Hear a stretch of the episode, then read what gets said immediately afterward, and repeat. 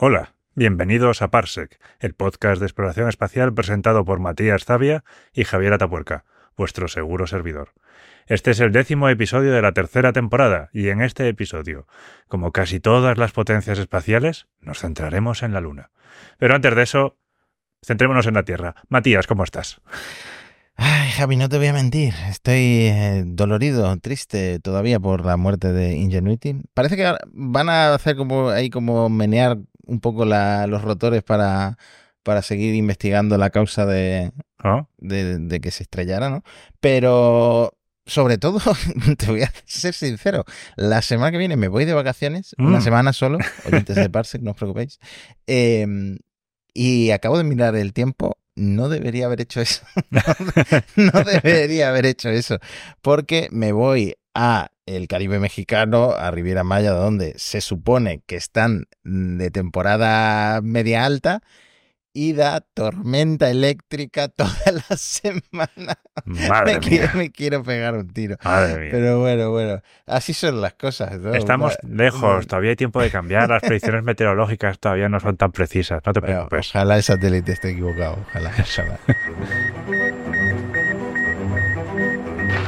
We choose to go to the moon in this decade and do the other things, not because they are easy, but because they are hard.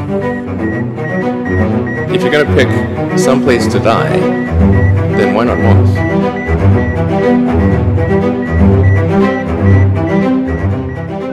¿Quieres que empecemos por un repaso de comentarios de oyentes, que es una buena costumbre que hemos adoptado recientemente? Mm, me parece muy bien. En el episodio del, del repaso del año, Sí. nos comentó Jaime Granada Dom, aparte de decir que habíamos hecho muy buen repaso, gracias Jaime, nos preguntó también por qué se estaban imprimiendo co- cohetes con soldaduras MiG, según él de la empresa Rocket Lab. Y nos pregunta si cree que para crear una estación espacial sería más eficiente imprimir la estación en órbita. Que qué opinamos de esta forma de fabricación y que si existe alguna empresa que esté estudiando imprimir grandes estructuras en órbita. Jo, qué pregunta más interesante. Tenemos oyentes muy listos, ¿no? Es verdad, a veces más listos que nosotros. Y entonces, hay aquí, eh, ahora mismo, de momento, no estamos como para imprimir grandes estructuras en órbita. O sea, yo, La frase de no estamos para tirar cohetes, eso es- tampoco estamos, no estamos para imprimir grandes estructuras. de momento, de momento no. O sea, yo me encantaría ver los astilleros en órbita donde esté la Enterprise, por ejemplo. Eh, pero no, no estamos en ese punto. Aunque hay varios estudios en ese sentido. ¿No te da un poco de tristeza, perdón que te interrumpa? Dime, dime. que a lo mejor esto ya no lo vemos nosotros con nuestros ojos y, Ah. y que, existan Ah, estos sí. astilleros y estas fábricas en el espacio que verán nuestros hijos o nuestros nietos. Así es. Ya, bueno, hombre, como aficionado a la ciencia ficción, por lo menos me llevo que lo he visto en las películas. Eh, La escena en la que Kirk y Scotty van con su navecita dándole la vuelta a la Enterprise es súper bonita, pero es verdad que me gustaría verla en la vida real. Lo veremos en nuestro Vision Pro Eso es. cuando pasen unos años y sean más asequibles. Pues eso, aquí tanto la ESA como la NASA han financiado varios estudios en este sentido, de ver cómo se pueden imprimir elementos en 3D. La NASA, por ejemplo, recientemente ha financiado varios, una buena cantidad de ellos, y la ESA ha hecho también varios estudios en este sentido. Incluso se están haciendo eh, estudios de impresión 3D pero utilizando los materiales que estén en el lugar donde vayas, por ejemplo, en la Luna. Creo que también se han probado algunas técnicas en la ISS para imprimir 3D allí mismo herramientas o lo que le hiciera falta. Como mucho son piezas pequeñas, o sea, todavía no estamos para imprimir elementos grandes o grandes estructuras. Quizás a largo plazo sí, pero de momento no. Por cierto, voy a meter aquí una cuña. Eh, ha salido el reportaje del que he hablado en Parsec en algún momento, de mm, las dos entrevistas que hice al CEO y al jefe de motores de Pangea Aerospace y mm, usan impresión 3D, pero también porque la producción del motor que hacen ellos, del Aerospike, del Arcos, em, tendría que ser una producción masiva para que les saliera cuenta respecto a la impresión 3D. Entonces me dan muchos detalles sobre cómo imprimen en 3D, que real- realmente esto lo subcontratan a una empresa que se llama Enium, que es de Valladolid.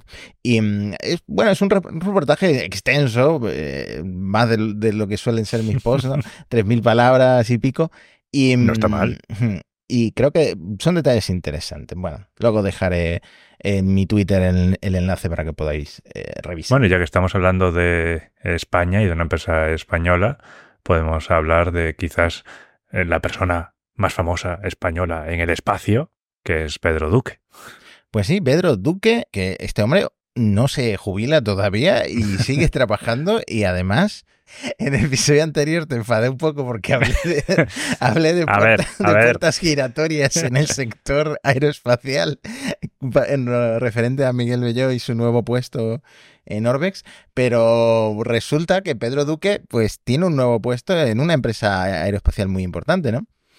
Así es, le ha confirmado al Consejo de Administración como presidente de Ispasat, que el hecho de que iba a ser nombrado era medio conocido, pero ya lo ha aprobado el Consejo, así que definitivamente presidente. Podemos volver a decir que esto no son exactamente puertas giratorias, ¿no? Eh, Aunque haya sido ministro del ramo, eh, Pedro Duque tiene una extensa carrera en el campo de la empresa, en espacio, ¿eh? en GMV, pero luego también como astronauta, que podemos considerarlo también trabajar en el sector, estuvo en Deimos Imaging, o sea, ha estado muy implicado en el sector. También te digo que me sorprende este, este movimiento, porque en el fondo pensaba que podía ser el elegido para ser el director de la Agencia Espacial Española. Pero bueno, fíjate. Sí, la verdad es que habría sido como la, la elección de, de cajón, ¿no? De- después de que Mm. fuera cesado eh, Miguel Belló. ¿Quién, ¿Quién mejor que Pedro Duque para dirigir esto? Pero bueno, también habría sido una decisión eh, un poco política, de la que a lo mejor quieren distanciarse para la agencia espacial. No lo sé. no lo podría sé. ser, podría ser, claro. Quería comentar yo un tema que más que politiqueo es eh, ah, entra ya en el brazo militar en Estados Unidos porque resulta que el Pentágono se reunió, el Departamento de Defensa de Estados Unidos se reunió con SpaceX Hmm, para pedirles algo eh, bastante particular, ¿no? Y es que eh, la Starship, ya sabíamos que es un asset estratégico importante en Estados Unidos, ¿no? Es una tecnología que, aunque todavía no esté operativa, va a ser muy importante a nivel estratégico porque es un cohete totalmente reutilizable, súper grande y todo lo que tú quieras. Bueno, pues el Pentágono se ha dado cuenta de que para misiones especialmente delicadas, especialmente peligrosas, no sabemos a qué se refieren. Espero que no tengan nada que ver con ojivas nucleares. delicada. No pueden, no pueden, no pueden, no pueden. No pueden poner ojivas nucleares en el espacio. Pues eh, le ha propuesto a SpaceX tomar el control del cohete en ese tipo de misiones. No se sabe qué tipo de acuerdo puede ser simplemente, mira, vamos a coger estos cohetes y te lo devolvemos en unos días cuando terminemos con estas misiones súper secretas y súper potencialmente peligrosas. La cuestión es que SpaceX ha confirmado estas negociaciones y ha dicho que está estudiando todas sus opciones antes de contestar. Pero bueno, esto es, esto es algo que ya hace la Fuerza Aérea con aviones, ¿no? Se llaman a los aviones de cola gris, eh, que los coge, los usa para sus cositas y luego lo- los devuelve. Entonces, bueno, mm, sabemos que Starship, pues para los militares tiene sentido, sobre todo en esa que planteaba Elon Musk de la entrega de carga de punto a punto. Eh, imagínate que en, en media hora tienes que tener un tanque no sé cuánto en- Uno o más de uno. Oh, exacto. En, eh, bueno, en una zona conflictiva, una zona de guerra, pues con la Starship técnicamente podrías mandarla en media hora, pero claro, el, el cohete tendría que estar preparado y con el combustible cargado. Yo creo que es más de media hora, es, más- es peor de como lo pinta Elon, pero ya para esto ya había un contrato, el Rocket Cargo, que eh, la Fuerza Aérea había contratado a, la Starship para esto, ¿no? Como había que confiado en el futuro servicio de la Starship, pero esto va más allá. Estas son misiones más delicadas aún. Así que intrigante y seguramente volvamos a hablar de este tema en el futuro cuando se cierre este acuerdo. Sí, no sé si habíamos comentado también en algún momento que el, Departamento de Defensa está planteando una ley como tienen, eh, por ejemplo, en la aeronáutica para adquirir o tomar control, básicamente legalmente, de recursos espaciales, como a veces podrían hacer en situaciones excepcionales, de recursos aéreos. Así que igual también van en esta línea intentando adelantar, adelantar un poco este tema. Pero bueno, hablando de la Starship, la Starship todavía no ha volado, como hemos comentado, pero ya empieza a tener clientes. Jope, sí, otro contrato importante para Starship y es eh, la Estación Espacial Starlab, que es una joint venture entre mm, eh, Voyager Space, que es estadounidense, y Airbus, que por supuesto es europea. Está previsto que esta estación espacial comercial privada, de esta nueva oleada de, estaciones espaciales que van a mm, tomar el testigo de la Estación Espacial Internacional cuando se retire en 2030, pues está previsto que esta se lance antes de esa retirada de la Estación Espacial Internacional, eh, que es en 2028, cuando plantean hacerlo en una Starship, cosa que acaban de anunciar, y lo que eh, argumentan es que es el único cohete donde esta estación espacial, que creo que es de acero inoxidable, que tiene 7 metros de diámetro, que bueno, es una cosa bastante mm, grande dentro de lo que cabe, pues solo cabe entera en una Starship. Entonces es el único cohete que puede lanzarla de una y que no añade complejidad a la misión en el sentido de, pues vamos a tener que lanzarla en no sé cuántos Atlas y lo vamos a tener que ensamblar en órbita o en un Vulcan Centaur o lo que sea. Pues no, con la Starship nos quitamos de, de en medio esos problemas y la lanzamos del tirón. Mira, esto me trae a la memoria, hablando de Starlab, a la, la Skylab, que era también una, la primera estación espacial estadounidense que se lanzaba con el Saturno V. Así que parece que el Starship, como cohete más potente, hereda también este trabajo que había hecho el Saturno V de lanzar estaciones espaciales. Pues, pues sí. Y bueno, estaciones espaciales que estarán habitadas por astronautas, o sea, astronautas que tendrán que comer algo. Si se puede, que se cultive en órbita, mejor que si se lleva desde la Tierra. Como sabemos, se hicieron experimentos de cultivar vegetales y lechugas en órbita en la ISS y de hecho se tomaron sus platos de ensalada ya en la ISS con, con lechugas que habían cultivado allí. Pero parece que igual las ensaladas no son tan saludables como podrías pensar. Sí, tal cual. O sea, este estudio que acaban de hacer, financiado por la NASA, eh, investigadores de la Universidad de Delaware, la realidad es que se ha hecho en condiciones de laboratorio en la Tierra, no se ha hecho Mm. con las lechugas cultivadas en eh, microgravedad en la Estación Espacial Internacional y tampoco en la Estación Espacial China, que también tiene sus propias verduras y también se comen sus propias verduras, por supuesto, porque ya están a ese nivel. Pero en estas pruebas controladas en Tierra se han dado cuenta que las lechugas cultivadas en estas condiciones de microgravedad son más propensas a abrir sus estomas, que son esos poros que tienen en las hojas y los tallos, dejando que queden infectadas por la bacteria de la salmonela.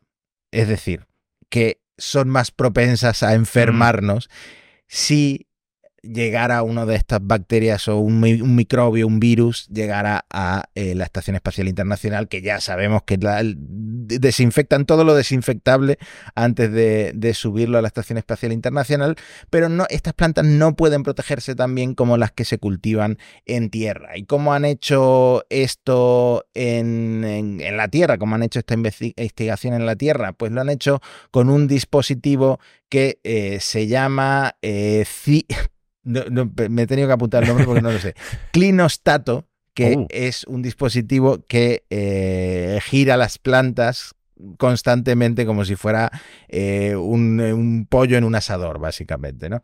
Y aquí es cuando se han dado cuenta, ojo, porque si la planta no está creciendo con la gravedad normal, sino que está en caída libre, pues resulta que se infecta más fácil de, de salmonela y cuidado porque esto puede acabar enfermando a, a los astronautas, ¿no? Y a imagínate que en el futuro cultivamos eh, nuestras lechugas y nuestras verduras en órbita porque en tierra ya es inso- insostenible el tema de, de cultivar cualquier cosa, ya sea por tema demográfico o por cambio climático o por lo que sea. Pues hay que, son cositas que hay que tener en cuenta. ¿no? Oye, por favor, Matías, que tengo una hija, no quiero pensar en estas distopías. Bueno, yo tengo una hipoteca, 29 Bueno. años, me faltan por terminar de pagarla y me, me está preocupando la sequía en Málaga.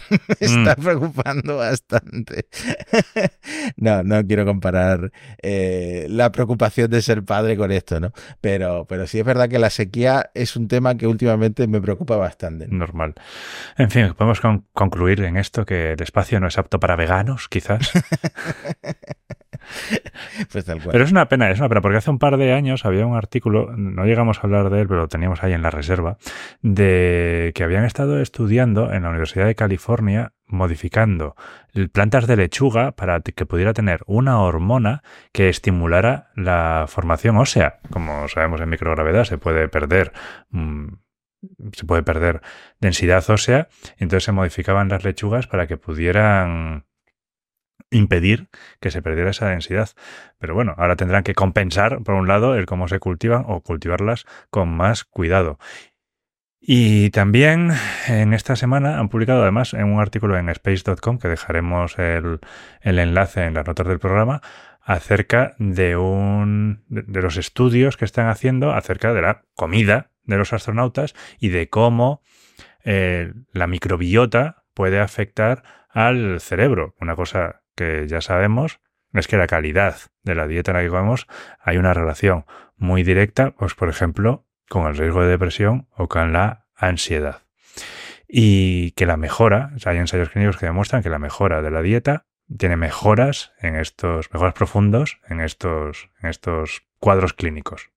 ¿Pero eso solo en el espacio o...? no, no, no, en el espacio y en tierra. o sea que tengo que empezar a comer eh, más lechuga, ¿no? Para sí, por ejemplo, decían, decían que si, si tienes mucha comida basura, aunque seas un adulto sano, aspectos de la cognición vinculados al hipocampo, que es crucial para el aprendizaje y la memoria y para mantener la salud mental, disminuyen rápidamente.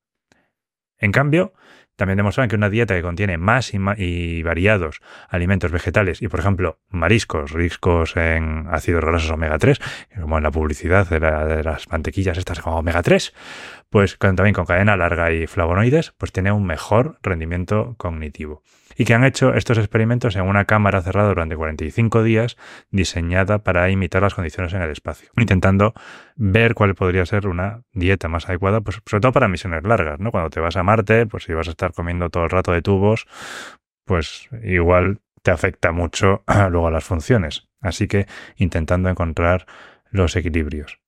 Entiendo que ahora, si se empiezan a cultivar cosas de estas en órbita, pues ya tienes que equilibrar todo mucho más y, como decíamos, tener más cuidado con cómo se cultive para que tampoco haya efectos secundarios indeseados. Jope, pues sí que se pueden aprender cosas con las lechugas espaciales. Pero volvemos a temas eh, de cohetes y temas de naves espaciales, porque eh, no solo la Crew Dragon vuela a la Estación Espacial Internacional desde Estados Unidos, también vuela la nave de carga Cygnus. La Starliner. Ah, no, perdón. que esta vez lo ha hecho desde un Falcon 9. Parece, que se está pasando hmm. todo el mundo al Falcon 9. ¿Qué ha pasado aquí, Javi? ¿Qué quieres lanzar? Pues solo lanzas con un Falcon 9. Pues aquí es verdad, la Cygnus se ha lanzado por primera vez esta semana, el martes, en un Falcon 9 desde Cabo Cañaveral. Fue un raso de un día, que ya sabemos que en el espacio estas cosas son normales.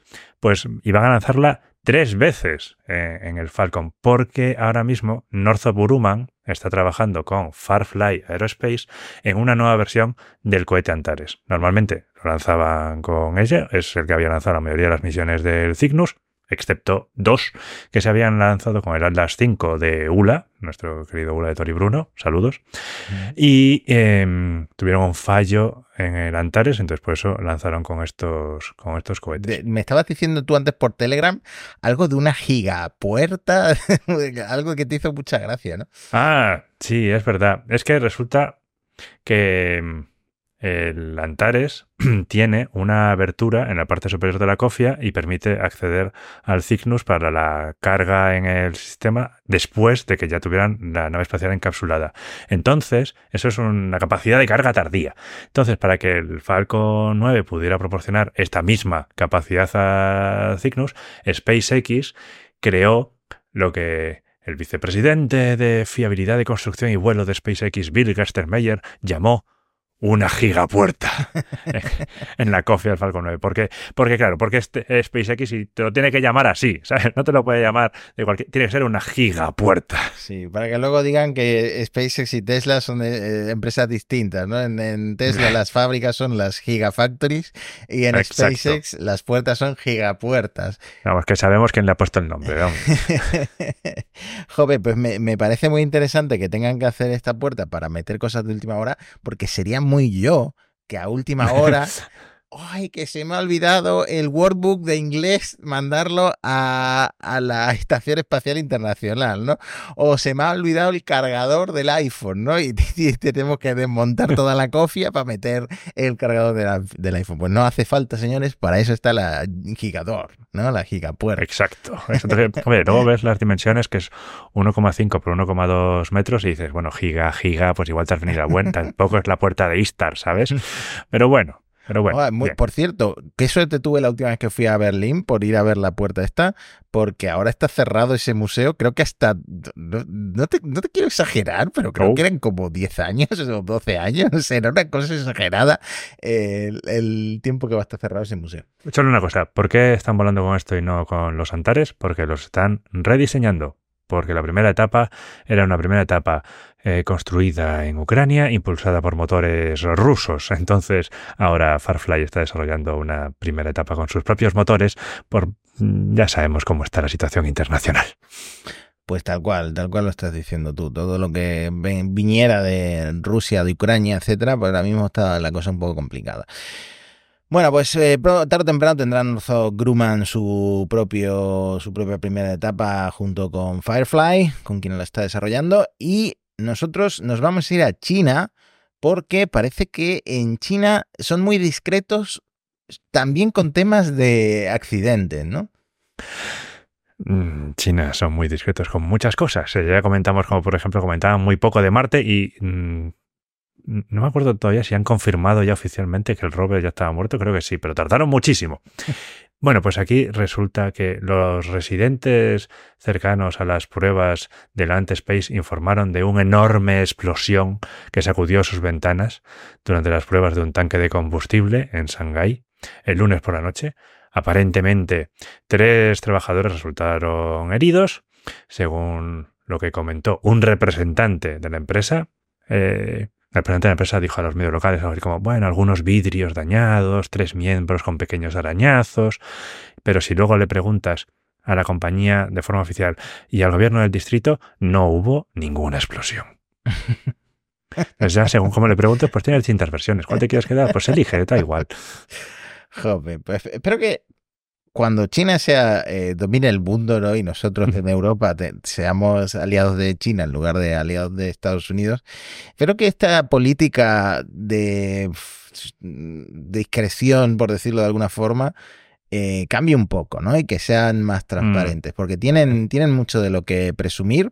Y bueno, de estos accidentes. Sí, hombre, por ejemplo, Land Space es la compañía que tenía el Zuke 2, que fue el primer cohete alimentado con metano que llegó a órbita. Sí, tal cual. De hecho, el otro día saqué la noticia. Mm, me centré en Land Space porque es como la más famosa en Occidente de China, pero es que creo que ya hay como cinco empresas en China que ya están probando prototipos de cosa, una cosa muy parecida a una Starship miniatura, ¿no? Metano totalmente reutilizable, que despega y aterriza. Bueno, no sé si la segunda etapa del Zuke 3 es eh, reutilizable, me parece que no, me parece que solo la primera, pero ya están probando esa primera etapa con pruebas de salto de varios cientos de metros. Y bueno, la cosa va muy bien. Ya, ya en China, dentro de nada, están aterrizando sus cohetes igual que SpaceX, ¿no? Que es esa, esa brecha que separa a SpaceX del resto de, de compañías. Parece que en China ya se está ah, estrechando, ¿no? En fin, seguimos con China porque prometíamos al principio del episodio que íbamos a hablar de misiones lunares y parece que hay un cráter en, en China que es el Shackleton que va a tener... hay un cráter en la luna. El...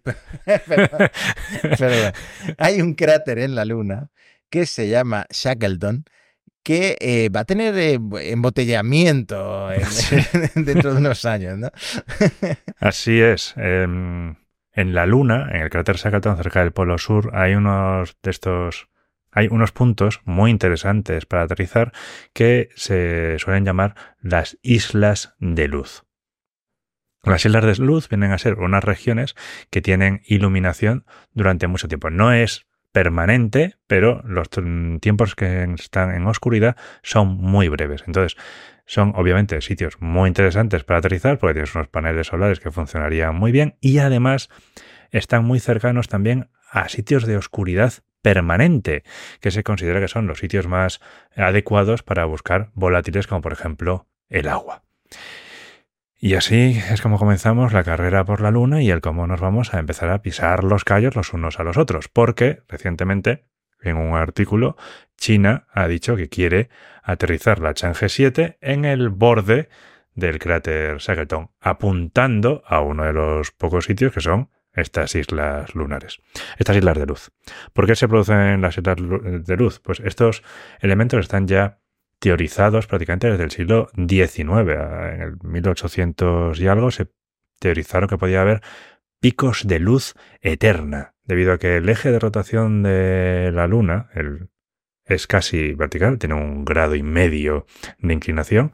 Si tienes una superficie suficientemente alta en el polo sur, pues puede ser un elemento permanentemente iluminado. No hay elementos de estos permanentemente iluminados, pero sí, no hay picos de luz eterna, pero sí de iluminación muy larga. Y entonces, como son pocos, y en teoría está el hecho de que tú no puedes reclamar territorios en la Luna, esto lo hemos hablado cuando hablábamos, por ejemplo, de los acuerdos Artemisa, legalmente tú no puedes reclamar, pero si ya tienes una sonda ahí, tampoco te pueden aterrizar al lado y molestarte, porque tú tienes que respetar las operaciones del resto de, de participantes. Entonces, claro, ya es una forma de ir reservándote un hueco en estas islas de luz. Y además, el que han publicado es uno de los candidatos de Estados Unidos para el aterrizaje de Artemisa en el futuro. O sea que aquí, de Artemisa 3 en concreto. o sea que aquí ya China está metiendo un poquito el dedo en el ojo, ¿eh? Como llegue antes China con un humano a la Luna que Estados Unidos con Artemisa 3, entonces sí que se lía pero bueno, yo creo que eh, para, para eso ya no, ya no habrá escasez de presupuesto en Estados Unidos. Para eso seguro que de repente aparece todo el dinero y se solucionan todos los problemas de, la Orión y se solucionan todos los problemas de la Starship y de los trajes. Y, ya verás, tenemos como el escenario de For All Mankind, pero 70 años más tarde. ¿Has visto ya For All Mankind? Eh, mira, tengo un vuelo. Para toda la humanidad. Tengo un vuelo próximo en el que me voy a poner mi, no mi Vision Pro, sino mi teléfono normal y corriente del siglo pasado y, me voy a, bueno, del siglo pasado, de la década pasada, y me voy a poner eh, a ver la serie por fin. Estabas hablando antes de Luz en la Luna y me he acordado de que Slim se ha vuelto a morir, la, nave japonesa de que se murió y resucitó y ahora se ha vuelto a morir porque ha caído la noche en China. Mandó una última foto. En la luna. Todavía no es de China, Matías. Hoy estoy para dormirme, de verdad. Eh, eh, lo de China lo tengo atascado en el cerebro. A ver, mandó una foto de la luna que, vamos, se veían las sombras como de, está anocheciendo, me queda muy poco aquí, rollo el, el OPI, ¿no? El Opportunity. Sí, y me estoy acordando de esto porque cuando has empezado a hablar de la luz eterna y todo esto, he pensado, cuando tengamos ciudades en la Luna, que a lo mejor es otra cosa que tú y yo no vemos, ¿vale? Mm. Pero cuando tengamos ciudades en la Luna, ¿se podrán ver las luces de esas ciudades desde la Tierra cuando esté oscurecida esa parte de la Luna?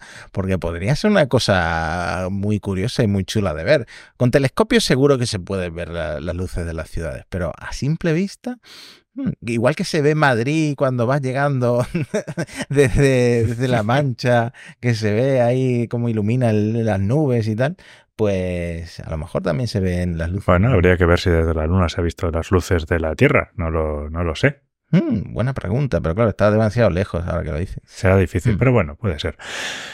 Pero bueno, hablando de la Luna y de si la Luna va a ser China o no va a ser China, también la Chang'e 7 de la que estábamos hablando y la Chang'e 8 serían, empezarían a plantar las bases de lo que sería la eh, Estación Internacional de Investigación Lunar dirigida por China que empezaría ahí. Entonces, podemos retomar un poco el tema de los acuerdos de Artemisa de la estación lunar para ver cómo están.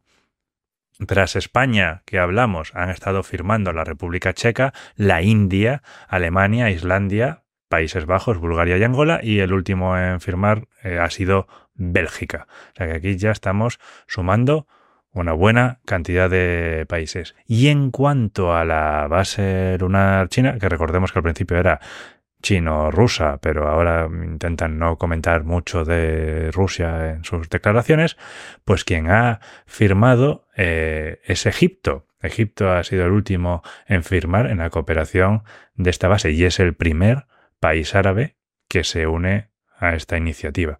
Y el segundo en el continente africano después de que Sudáfrica también se uniera en septiembre. Lo de los acuerdos de Artemisa, corrígeme si me equivoco, ¿esto empezó en la administración de Donald Trump, no? Lo de los acuerdos de Artemisa, o empezó ya con Joe Biden? Sí, no, no, no, empezó con Trump.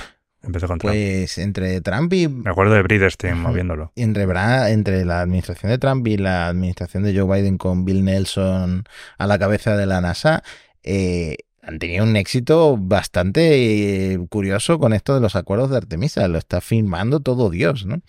Mm. Mm. Así es, está ahí. Aquí no me acuerdo el número exacto, podemos mirar, pero yo creo que más de 30 debe de ser. En cambio, en cuanto al de China, pues el éxito es un poco menor.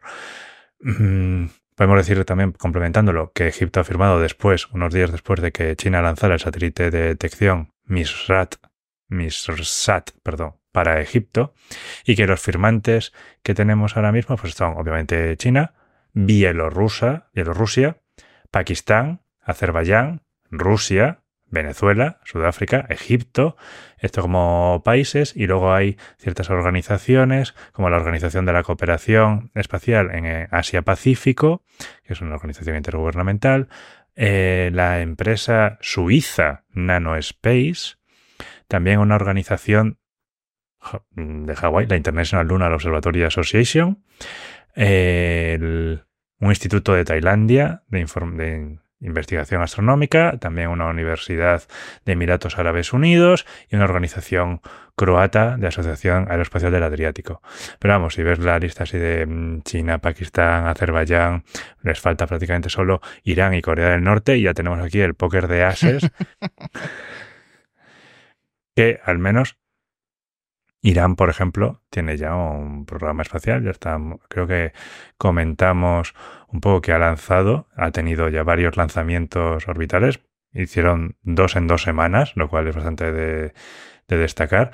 Tienen varios cohetes en marcha, em, con lo cual son un buen socio para esto. Esto es como el meme de mm, eh, Mr. Incredible, el señor este de los increíbles, eh, cuando lanza un cohete, yo qué sé, cualquier país, ¿no? Como que la imagen de el señor increíble feliz, pero cuando lanza un cohete Corea del Norte, Irán, países así como que se conoce que su programa nuclear es potente, eh, él pasa la imagen en blanco y negro y un poco cara, de, cara de susto. Pero bueno, pues está bien, eh, muy bien por Irán, no es fácil lanzar tres satélites. Así es, incluso han lanzado una cápsula. Irán dijo que lanzó una cápsula a la órbita transportando animales y que se está preparando para lanzar misiones humanas en los próximos años. Entonces dice que lanzaron a 130 kilómetros, una cápsula de 500 kilogramos, y que eso es con el objetivo de lanzar astronautas en los próximos años. Sí, no han dicho qué tipo de animales había en la cápsula. Joder, a ver si tenemos aquí el Laika 2 y, mm, Irán está probando con perros.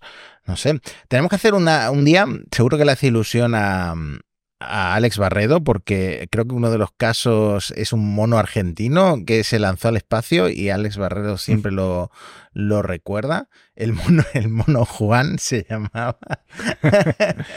y, tendríamos que hacer un episodio recopilando los, los animales que, que viajaron al, al, espacio, empezando por supuesto por Juan, el mono argentino que siguió los pasos de Neil Armstrong, según el medio telam.com.ar. Pues nada, oh, el mono Juan que parece, estamos viendo una foto en la que parece que le ponen una olla expresa en la cabeza para, lanzar al pobre mono Juan al espacio, ¿no? Una escafandra muy, muy rudimentaria. Yo le tengo, le tengo un poco de cariño al, al que lanzaron los franceses porque lanzaron a una gata callejera parisina. Ay, no sabía ese caso. Felicet. Felicet, qué curioso. Sí, sí. No, no, te voy a preguntar cómo acabó la gata callejera, porque es mejor no saberlo. Mm, creo que luego intentaba no poner fotos porque le habían puesto, le habían abierto la cabeza para poner unos sensores y tal, con lo cual. Pero bueno, bueno, ya, ya hablaremos, ya hablaremos de estos animales. Y mientras tanto, para ir eh, terminando el episodio, lo que podemos es comentar de un agujero negro supermasivo. Qué final más épico, de repente. Gracias. Cuéntame de este agujero negro supermasivo. Bueno, pues ya habíamos hablado de que, en realidad no habíamos, habíamos hablado del agujero de nuestra galaxia, de Sagitario a Estrella, y ahí comentamos que obviamente era la segunda foto porque la primera había sido la del agujero en el centro de la galaxia M87. El agujero es M87 Estrella. Que esta imagen había sido tomada por el telescopio del horizonte de sucesos, que en realidad no es un solo telescopio, sino que es una combinación de muchos telescopios repartidos por el mundo. En la imagen esta del donut Exacto, rojo exacto. que vimos en su momento, sí, sí. Entonces habíamos eh, comentado que eh, se iban a añadir nuevos telescopios, pues se han añadido nuevos telescopios y esto ha permitido seguir tomando imágenes de los, em, de los agujeros, en particular esta que se ha publicado ahora es de abril del 2018. ¿Eh? La de 2017 se reveló al mundo en 2019, la del 2018 sale ahora. Ríete tú cuando tenías que llevar el carrete con tus 32 fotos a revelar. ¿eh? Decía, oh, 24 horas, hoy 24 horas. No, pues seis años para que salga esta foto. Pero claro, hay mucho, hay mucho procesado. Lo bueno es que como se añadió algún telescopio, eso significa que las observaciones están no correladas y prueba que las observaciones que se hicieron en su día estaban bien. Con lo cual, esto ya es un buen resultado. Ya puedes descartar el hecho de que si había demasiadas simulaciones o no. Fenomenal. Pero es que además, además, esta imagen tiene mucha, mucha información. Eh, para empezar, ha girado un poco la imagen, la parte más brillante ha girado. Y esto es una condición, es una característica del, agujero negro. En realidad esta imagen debería ser un anillo fino, un anillo muy muy fino, un anillo de luz muy muy fino, pero nos llega como muy dispersa. Esto es precisamente porque la luz el anillo se forma porque la luz es desviada por el agujero, como sabemos, cuanto más cerca, más desviado, y entonces por eso se vería como un anillo. Pero en todo el viaje que ha hecho a través del espacio, esa luz se ha dispersado por el polvo que hay en el espacio interestelar y entonces por eso nos llega como desenfocada, porque la luz se ha dispersado en su viaje. Bien, pues el tamaño del anillo, lo que sería el diámetro, depende directamente de la masa del agujero negro y solo depende de eso. En estas dos imágenes ese tamaño es el mismo. Lo cual, de nuevo, también corrobora las imágenes y la calidad de las mismas. No esperamos que el agujero cambie mucho de tamaño en un año, ¿no? El agujero negro. Así que eso confirma las medidas y las imágenes que se han tomado. Y luego, como decíamos, la parte más brillante, que eso es porque el agujero esté rotando. Eso se produce porque el agujero esté rotando. En este caso ha girado 30 grados en un año, que es consistente con los modelos que había del agujero, lo cual demuestra de nuevo que las imágenes son correcta. Y qué, qué, bueno, y lo mejor de todo es que sea una colaboración global, ¿no? Es como uh -huh, la demostración correcto. empírica de que cuando todo el mundo colabora con algo, eh, pues se consiguen cosas aún mejores, ¿no? Es así o en una guerra fría. son las dos formas bueno, de llegar. sí. ¿Cómo avanzas, no? Pues, eh, o que todos colaboren y que todos se peleen. sí, tal cual.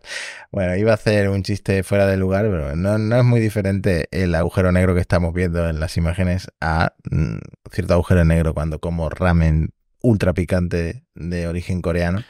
Eh, y aquí cumplimos el episodio de aquel, el título de aquel episodio que era inserte aquí su título sobre agujeros negros. perdón, perdón. Perdón, inserte aquí su broma sobre agujeros negros. Joder, eso es, como siempre digo, los estadounidenses lo tienen mucho más fácil con eh, Urano. Muy bien, señores, eh, lo vamos a dejar aquí. Un episodio muy completito. Hemos hablado de tantas cosas. Me he equivocado 200 veces diciendo China en lugar de la Luna. Pero bueno, a lo mejor en postproducción lo arreglamos o a lo mejor lo dejamos así para disfrute. Luego, luego sale, sale un, un libro, ¿no? La luna es roja. y ya está. Ya está. En fin, muchas gracias Javi por explicar todo esto. Muy interesante. Un abrazo a todos y que tengáis una gran semana. Un abrazo. Disfruta mucho de Yucatán, si, si no grabamos y no nos vemos. Y como siempre, adiós.